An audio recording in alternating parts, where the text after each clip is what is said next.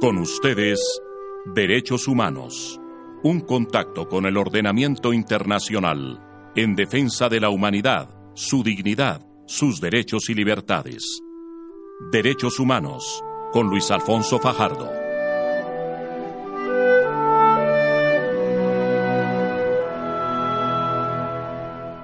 Derechos Humanos, la voz del derecho. Bienvenidos, eh, queridos oyentes. Hoy el Día Internacional de los Derechos Humanos, el 10 de diciembre, y queremos hacer un programa especial, un programa que nos recuerde la importancia de este día, pero también nos recuerde que justamente en este día tendremos que hacer reflexiones para prevenir graves violaciones de derechos humanos. Y nos referimos concretamente a las muertes que se han venido denunciando por los líderes de una organización política, de Marcha Patriótica. Según el documento radicado el 21 de noviembre ante la Fiscalía General de la Nación, 30 asesinatos por año. Un total de 124 militantes de este movimiento fueron asesinados en cuatro años de existencia. ¿Estamos eh, frente a un nuevo genocidio? Las lecciones aprendidas del genocidio de la Unión Patriótica no nos dejaron suficientes reflexiones de cuáles son las estrategias para prevenir este tipo de, hechos. Derechos Humanos en el Día Internacional de los Derechos Humanos quiere hacer énfasis en estas muertes, en este genocidio político, porque con 124 militantes muertos de la misma organización, creo que estamos no a las puertas, sino en un genocidio en curso. María Camila, el Día Internacional de los Derechos Humanos. Doctor Fajardo, este día se celebra todos los años el 10 de diciembre. Se conmemora el día en que en 1948 la Asamblea General de las Naciones Unidas aprobó la Declaración Universal de los Derechos Humanos. En 1950 la Asamblea adoptó la resolución 423 invitando a todos los estados y organizaciones interesadas a que observen este día como Día de los Derechos Humanos. Este año, el Día de los Derechos Humanos es una llamada a todos para defender los derechos del otro. Es responsabilidad de todos defender los derechos humanos. Cada uno de nosotros debe tomar una posición, un paso adelante y defender los derechos de un refugiado o migrante, una persona con discapacidad, una persona LGBT, una mujer, un indígena, un niño, un afrodescendiente o cualquier otra persona en riesgo de ser discriminada o sufrir algún acto violento. Hoy justamente se celebra esa aprobación de la utopía. Para muchos seres humanos de este planeta, la Declaración Universal de los Derechos Humanos fue realmente una esperanza, una esperanza para los pueblos africanos, asiáticos y América Latina. Era como si sus sueños de dignidad se convirtieran en realidad. Por eso es que hoy, en el Día Universal de los Derechos Humanos, queremos hacer referencia a un tema que ha pasado desapercibido un poco, y poco registrado por los medios, y es las muertes de los 124 militantes del movimiento Marcha Patriótica que realmente nos llevan a reflexionar en este Día de los Derechos Humanos. Senador Iván Cepeda, muy buenos días. Sí, muy buenos días, me complace saludarlos. Bienvenido a los micrófonos de la Voz del Derecho. Gracias, muy gentil. Eh, senador, justamente estamos eh, en este Día de los Derechos Humanos haciendo una alerta temprana, como se ha registrado en varios medios, sobre eso que usted ha venido denunciando y David Flores y muchísimas personas democráticas de este país, de que no es que estemos a las puertas de un nuevo genocidio, sino creo que hay un genocidio en marcha, precisamente contra los militantes de Marcha Patriótica.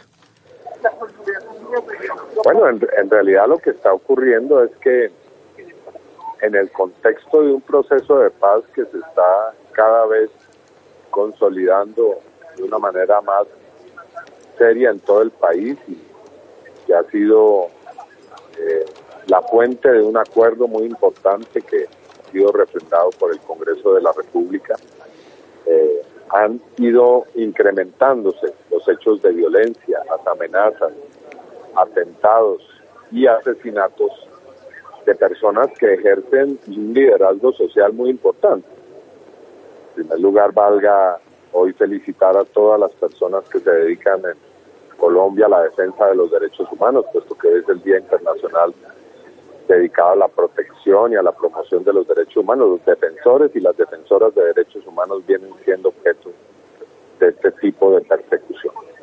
igualmente líderes campesinos que trabajan en la consolidación del proceso de paz, la creación de zonas de reserva campesina, la restitución de tierras. Miembros, como usted bien ha dicho, integrantes de la Marcha Patriótica, 125 van en los pocos años de existencia de este movimiento, personas que pertenecen al Congreso de los Pueblos, en fin, personas que tienen todas un perfil similar. Entonces aquí la gran discusión que ha comenzado y que nosotros ya conocemos del pasado tiene varios aspectos. La primera es si se trata de hechos sistemáticos.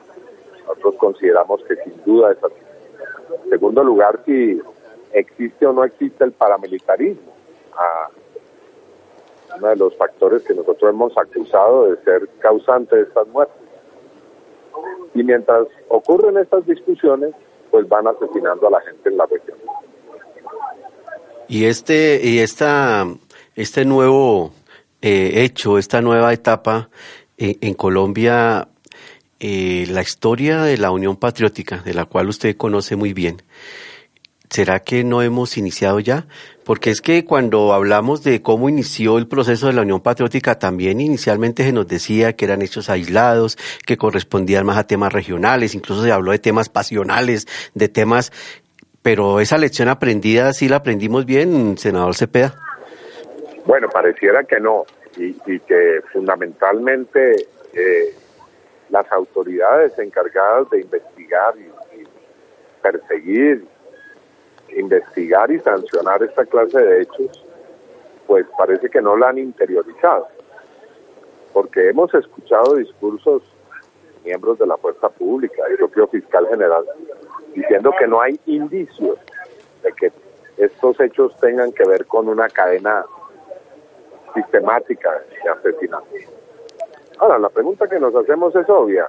¿Cómo se puede llegar a una conclusión sobre hechos que están en investigación? ¿Qué nos permite concluir semejante eh, afirmación? Lo contrario, más bien tenemos todos los indicios, todos los signos de que estamos ante hechos sistemáticos. Y justamente, senador Cepeda, eh, nuestra periodista María Camila Hidrobo le va a hacer una pregunta. Senador, ¿cómo va o qué ha sabido de nuevo sobre su solicitud de investigación al alcalde de San Vicente del Caguán, Humberto Sánchez? Bueno, esa es una de las situaciones que nosotros hemos denunciado y a propósito de la cual hemos pedido que se adelante una investigación de carácter penal. Un alcalde que en desarrollo de sus atribuciones y de su poder comienza hacer indicaciones muy graves, eh, diciendo que una asociación campesina es ni más ni menos que eh, la que reemplaza en la actividad delictiva y terrorista a las FARC en una zona del país. Son palabras del propio alcalde de esta, de esta municipalidad. Entonces, lo que nosotros pensamos es que afirmaciones tan graves, que se hacen en un contexto de violencia creciente, pues sencillamente pueden terminar siendo las motivaciones, los mensajes de incitación que utilizan después grupos armados de extrema derecha para cometer toda clase de acciones criminales, entre ellas resultado evidente de esto es que han sido asesinados dos importantes líderes de la asociación que fue acusada de manera eh, calumniosa. Por esas razones es que acudimos a la Fiscalía para presentar una denuncia por incitación al delito. Justamente, senador Cepeda, ya para terminar, sabemos que está en una reunión. ¿Qué nos quedó? Sabemos que toca seguir presionando a la Fiscalía, al Gobierno Nacional, al Ministro del Interior, a todos los entes gubernamentales. Pero ¿qué parte nos corresponde como sociedad civil? ¿Qué parte? ¿Qué responsabilidad también para dar cobertura en este momento y evitar que estos hechos se repitan? ¿Cuál es, cuál es nuestro papel eh, en esta situación, senador Cepeda? Bueno, yo creo que aquí cabe, por supuesto, toda clase de reclamos y de acciones a las autoridades competentes. Pero algo que tiene que ver con un plano más general. Creo que todos debemos comprometernos en cumplir y en hacer cumplir los acuerdos de paz a los que se ha llegado en La Habana y que, se han firmado aquí en Bogotá.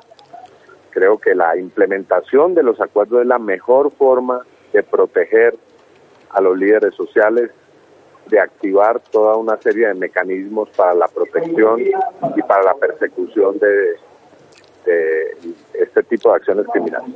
Protección a los defensores de derechos humanos, protección a los líderes campesinos, a los miembros de marca patriótica.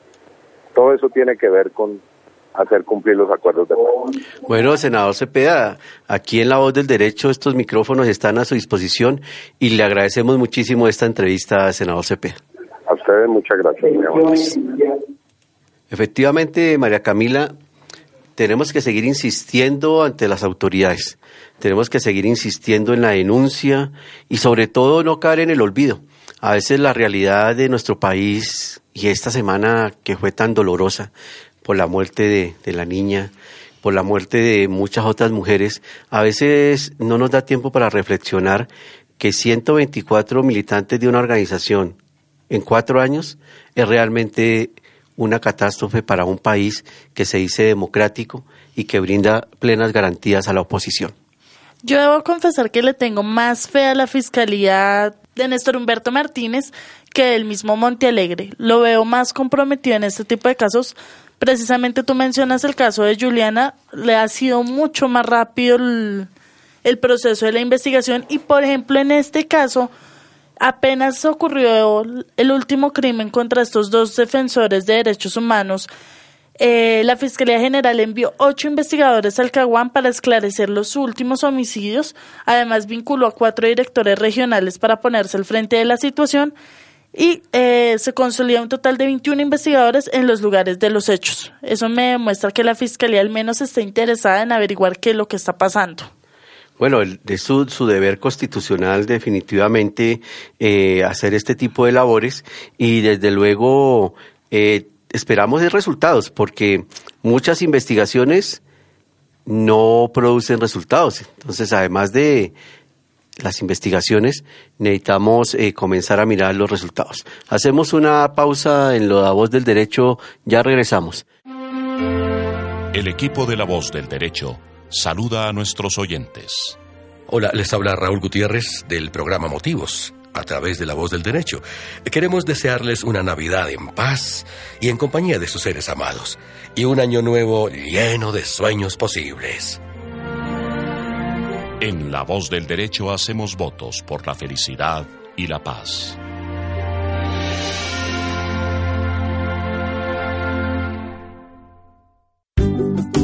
Toda persona debe propender por su cuidado, el de la salud de su familia y de la comunidad.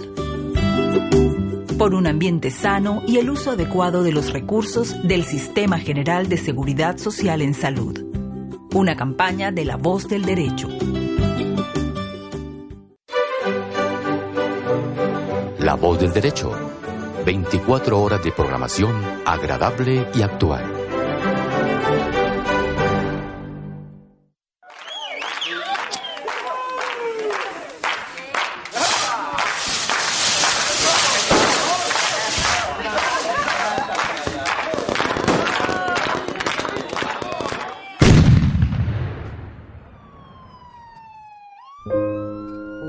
La pólvora en Navidad y Año Nuevo puede cambiar en un instante la paz y la alegría por el dolor y la tristeza. No queme pólvora en estas fiestas. Deje que los niños gocen sin peligro. Campaña de la voz del derecho.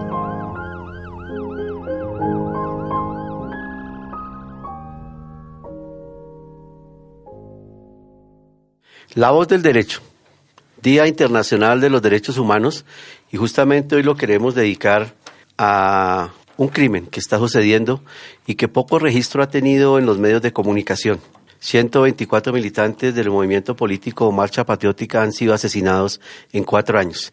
Y justamente parte de esa memoria histórica del proceso de paz la tiene el doctor Álvaro Villarraga Sarmiento, director de la Fundación Cultura Democrática y uno de los investigadores del Centro Nacional de Memoria Histórica, que ha sido hoy incluso en, la entrega del premio Nobel reconocido ese trabajo tan importante que está haciendo. El doctor Villarraga creo que es una de las personas que más ha documentado eh, los procesos de paz de este país, yo creo que hace unos 70 años, y ha tenido la, la vocación de ser como un notario creo que ya va en su séptimo, octavo, noveno tomo sobre los procesos de paz en Colombia. Doctor Álvaro Villarraga Sarmiento, bienvenido a los micrófonos de La Voz del Derecho. Muy buenos días, doctor Luis Alfonso. Muchas gracias por la invitación y muy buenos días a todos quienes nos escuchan. Sí, doctor Álvaro Villarraga, estamos justamente hablando si la sociedad colombiana no aprendió la lección. Si tuvimos ese genocidio de la Unión Patriótica que aún está por esclarecer, pasarán años antes de que sepamos la verdad, y ya nos enfrentamos a un nuevo genocidio. Este que fue denunciado el 21 de noviembre por los militantes de Marcha Patriótica, y pareciera que la historia se repite de doctor Villarraga. Lamentablemente hay de eso. En la conciencia ciudadana común eh, y en ámbitos eh, distintos de la sociedad y del propio poder, eh, hay conciencia que lamentablemente no solamente ha habido una violencia históricamente frecuente, recurrente, sino que incluso los procesos de paz se han acompañado de traiciones a los acuerdos en ocasiones y su no cumplimiento de asesinatos de personas que se han acogido a, las amnistías. Eh, esa memoria viene desde los años 50, desde los líderes guerrilleros que se amnistiaron, Guadalupe Salcedo y otros, y que progresivamente fueron mm, asesinados eh, con responsabilidad de la fuerza pública, lamentablemente. En unos casos el ejército, en otros casos la policía. Y en la mayoría de los casos cuando estaban bien en la ciudad, en una vida ya eh, social, eh, fuera de cualquier hecho de violencia o de tener armas, o incluso cuando estaban laborando en fincas. Y pues usted hace alusión, y es muy cierto, en la conciencia pública y a nivel internacional pesa el genocidio contra la Unión Patriótica, que fue el paso siguiente a un proceso de paz que se frustra. Recordemos que había pactado la paz las FARC y se iba a convertir en partido político, que fue precisamente la Unión Patriótica y resulta siendo aniquilada y hay responsabilidad estatal y de grupos paramilitares en ese genocidio que llega a más de 5.000 víctimas directas en los finales de los 80 y que tuvo su secuela hasta fechas muy, muy cercanas. Sin embargo, yo no quiero dar una visión eh, totalmente negativa, optimista, pesimista, sino optimista.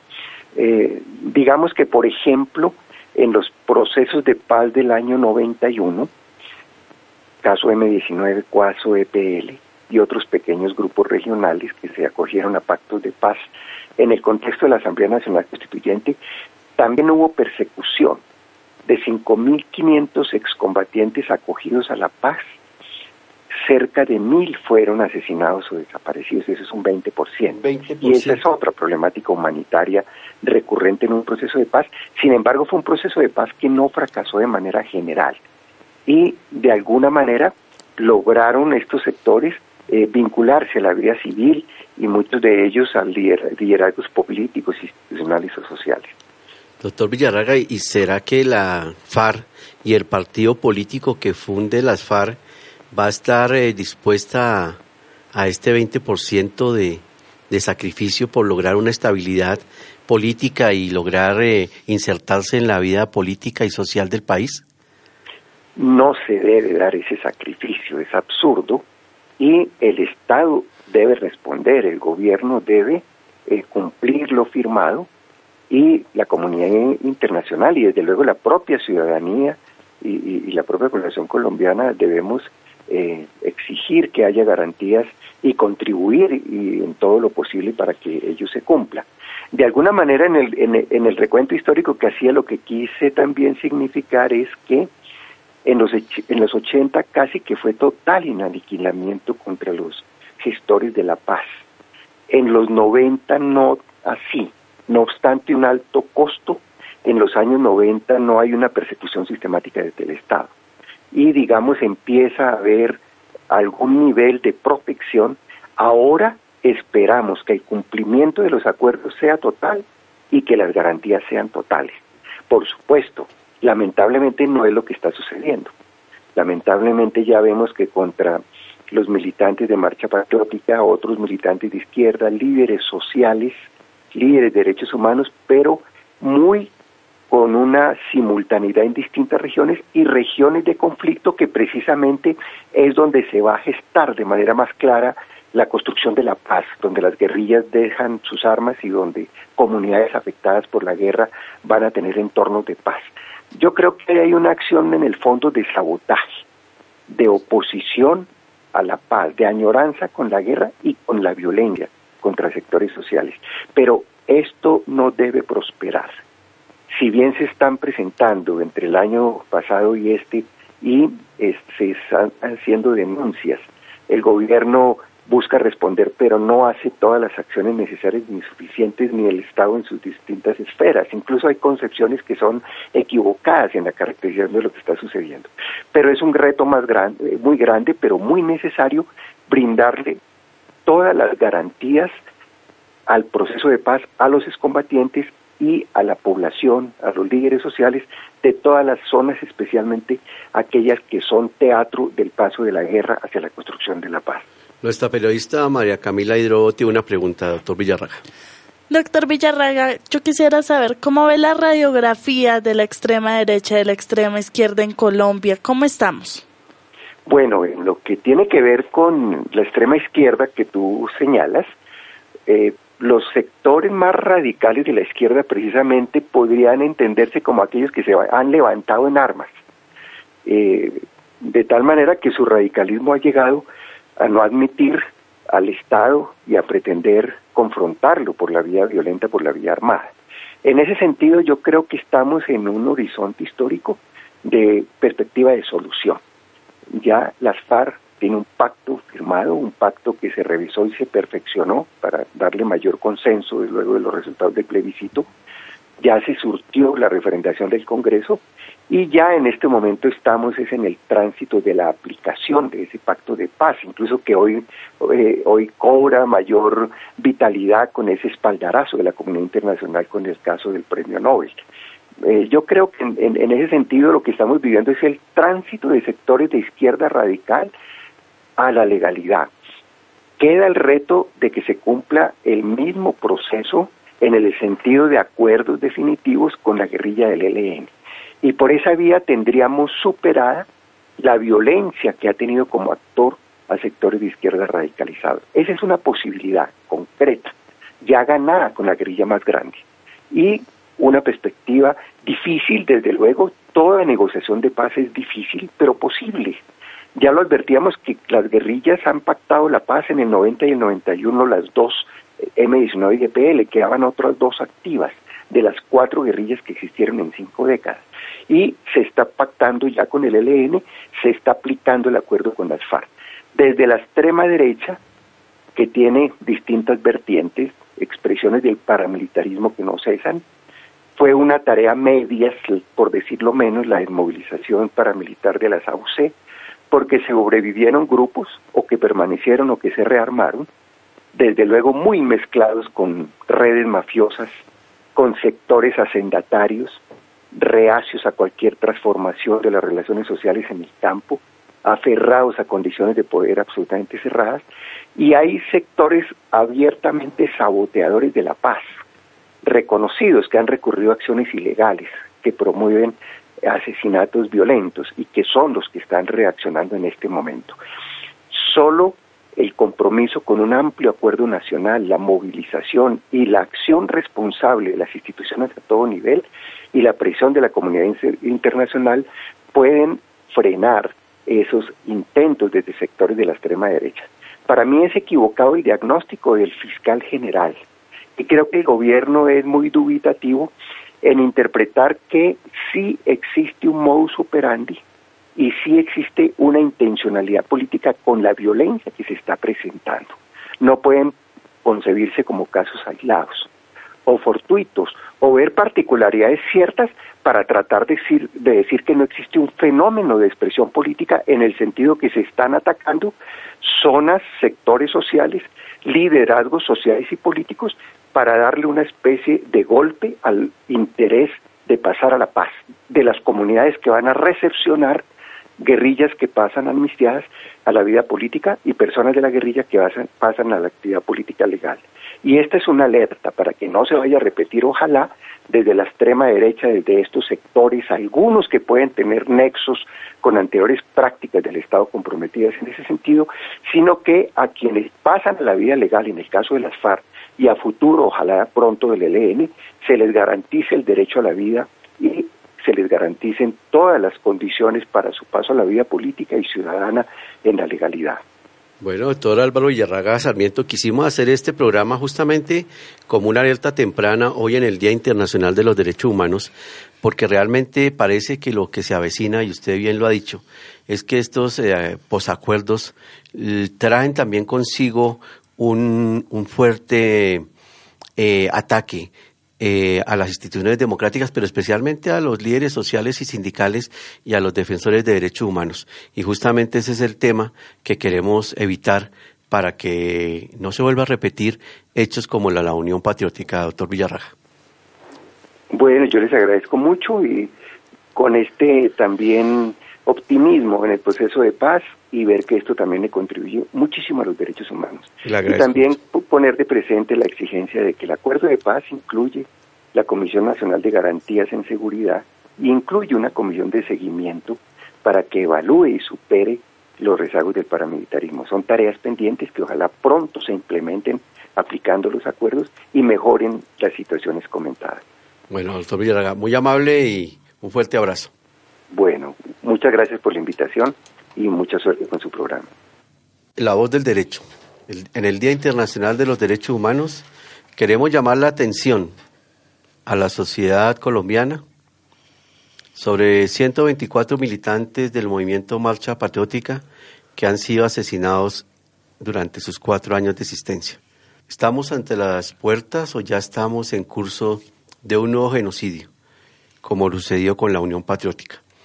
Hay unas cifras que realmente nos deben preocupar, María Camila. Así es, doctor. La Comisión Nacional de Derechos Humanos de Marcha Patriótica afirma que durante este año 70 de sus miembros han sido asesinados, 232 amenazados y 21 han sido atacados siendo preocupante que en un 15% se han incrementado los homicidios contra líderes sociales, ya sea porque son abogados de derechos humanos, porque defienden a los grupos de afrocolombianos, campesinos, comunal, comunitario, cultural, educación, indígena, juvenil, LGBTI, político, servidor público, sindical, social o de víctimas siendo preocupante que eh, de esos homicidios por sector social, el que tiene más registros es el comunal.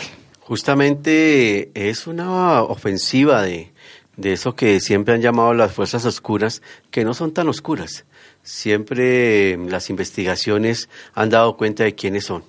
Los grupos eh, de autodefensa, los grupos paramilitares, los grupos enemigos de la paz, los grupos enemigos de los acuerdos políticos, son los que están detrás de estas nuevas muertes. No son fuerzas oscuras, son personas plenamente identificadas. Y justamente eh, varios congresistas el, día de, de ayer, el día 6 de diciembre, eh, reclamaron a la Fiscalía porque haya una celeridad en las investigaciones de los líderes asesinados. Los congresistas Iván Cepeda, Alirio Uribe, Ángelo Robledo, Víctor Correa, entre otros, entregaron en el marco de la audiencia sobre crímenes contra la paz al fiscal general de la Nación, Héctor Humberto Martínez, una carta en la que le solicitan resultados certeros. No solamente discursos políticos ni establecimientos de de contextos. Lo que se está reclamando es que no suceda lo mismo que con la Unión Patriótica.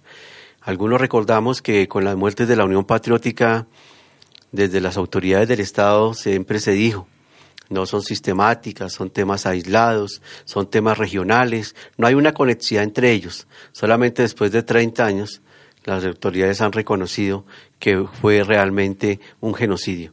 Por eso la solicitud que se hace es menos discursos, señor fiscal, y más resultados concretos, porque pues la exposición mediática que ha tenido recientemente el fiscal ya no nos hace ver ninguna diferencia con el fiscal anterior, el doctor Multialegre. Entonces lo que se solicita es justamente resultados concretos. María Camila, unas conclusiones sobre este programa del día de hoy. Bueno, pienso que tenemos que seguir en nuestro chip de trabajo de cambiar los estereotipos que tenemos, de sin importar qué es lo que creemos o quiénes somos, es más que somos seres humanos, que somos colombianos y que por esos dos hechos debemos valorar más la vida de todas las personas que estén alrededor de nosotros.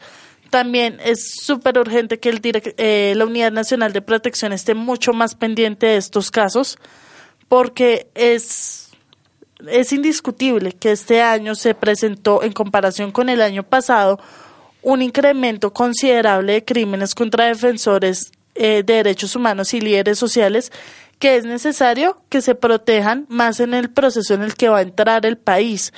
Eh, en este cambio de a nivel social en general que vamos a tener, teniendo en cuenta que ahora durante mucho tiempo las personas que nosotros señalamos y alejamos de la sociedad, como son los miembros de las FARC, van a entrar a las sociedades.